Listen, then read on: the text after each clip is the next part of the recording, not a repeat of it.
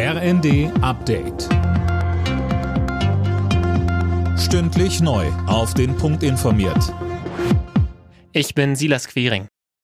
Weitere 13 israelische Geiseln haben am späten Abend Gaza verlassen. Darunter sind auch wieder vier Deutsch-Israelis. Die Übergabe der zweiten Gruppe hatte sich zunächst noch verzögert. Wenige Stunden vor der geplanten Überfahrt hatte die Hamas die Freilassung überraschend gestoppt.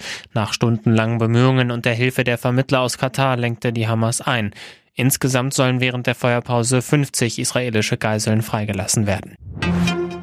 Deutschland steht unterdessen weiter fest an der Seite Israels. Mit dieser Botschaft bricht Bundespräsident Steinmeier heute zu einer Reise in das Land auf. Vorab erklärte er, Deutschland leistet humanitäre Hilfe für die Zivilbevölkerung in Gaza und auch das wird Thema bei meinen Gesprächen sein.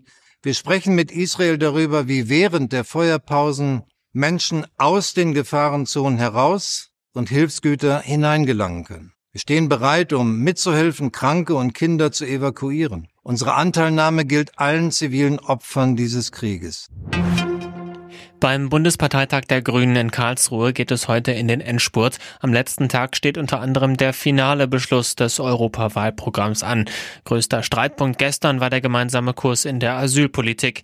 Die grüne Jugend hatte vor allem die Zustimmung zur geplanten EU-Asylrechtsverschärfung kritisiert. Ein schmerzhafter, aber notwendiger Kompromiss verteidigte Außenministerin Baerbock die Entscheidung.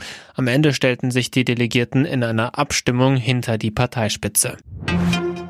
Bayer Leverkusen bleibt in der Bundesliga ungeschlagener Tabellenführer. In Bremen siegte Leverkusen 3 zu 0. Stuttgart festigt mit einem 2 zu 1 in Frankfurt Rang 3. Dortmund entschied das Borussenduell gegen Gladbach 4 zu 2 für sich. Außerdem spielten Union Berlin Augsburg 1 zu 1, Freiburg Darmstadt 1 zu 1, Wolfsburg Leipzig 2 zu 1.